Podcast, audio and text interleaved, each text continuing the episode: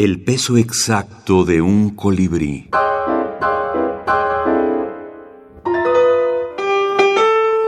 Minificciones para niños.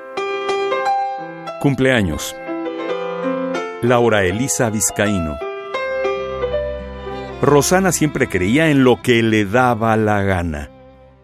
A ella le gustaba imaginar, aunque su madre le diera explicaciones. Un día antes de su cumpleaños, imaginó que amanecería 5 centímetros más alta y menos flaca. Excelente estrategia para que dejaran de molestarla por ser tan menudita. Cuando despertó, no hubo ningún cambio físico, pero Rosana se sentía grande. Ya tengo siete años, les anunció a sus padres, como si ellos no lo supieran.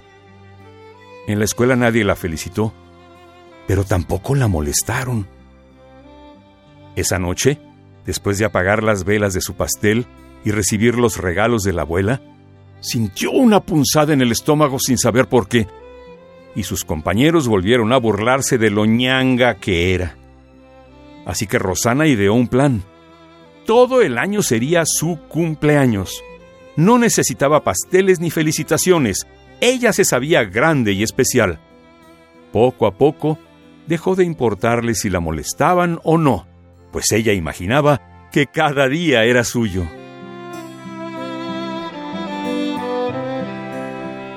Pequeficciones. Piñata de historias mínimas.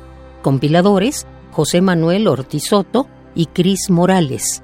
Parafernalia. Ediciones digitales. Managua 2020. ¿Cómo saber si un texto funciona para niños? Pues esta es una pregunta muy interesante y reiterativa en cualquier conversatorio o conferencia al respecto, porque el punto aplica tanto para los generadores como para los destinatarios. Yo pienso que no hay fórmula exacta que aplicar para garantizar el hecho, pero lo que sí se debe hacer a la hora de crearlos o escribirlos es abrir al tope la llave de la imaginación y que esta acción automáticamente abra las puertas de la misma a la hora de estarlos leyendo. Imaginación, imágenes al por mayor en nuestra cabeza y por lo tanto el disfrute o el deleite literario. Cris Morales, escritor,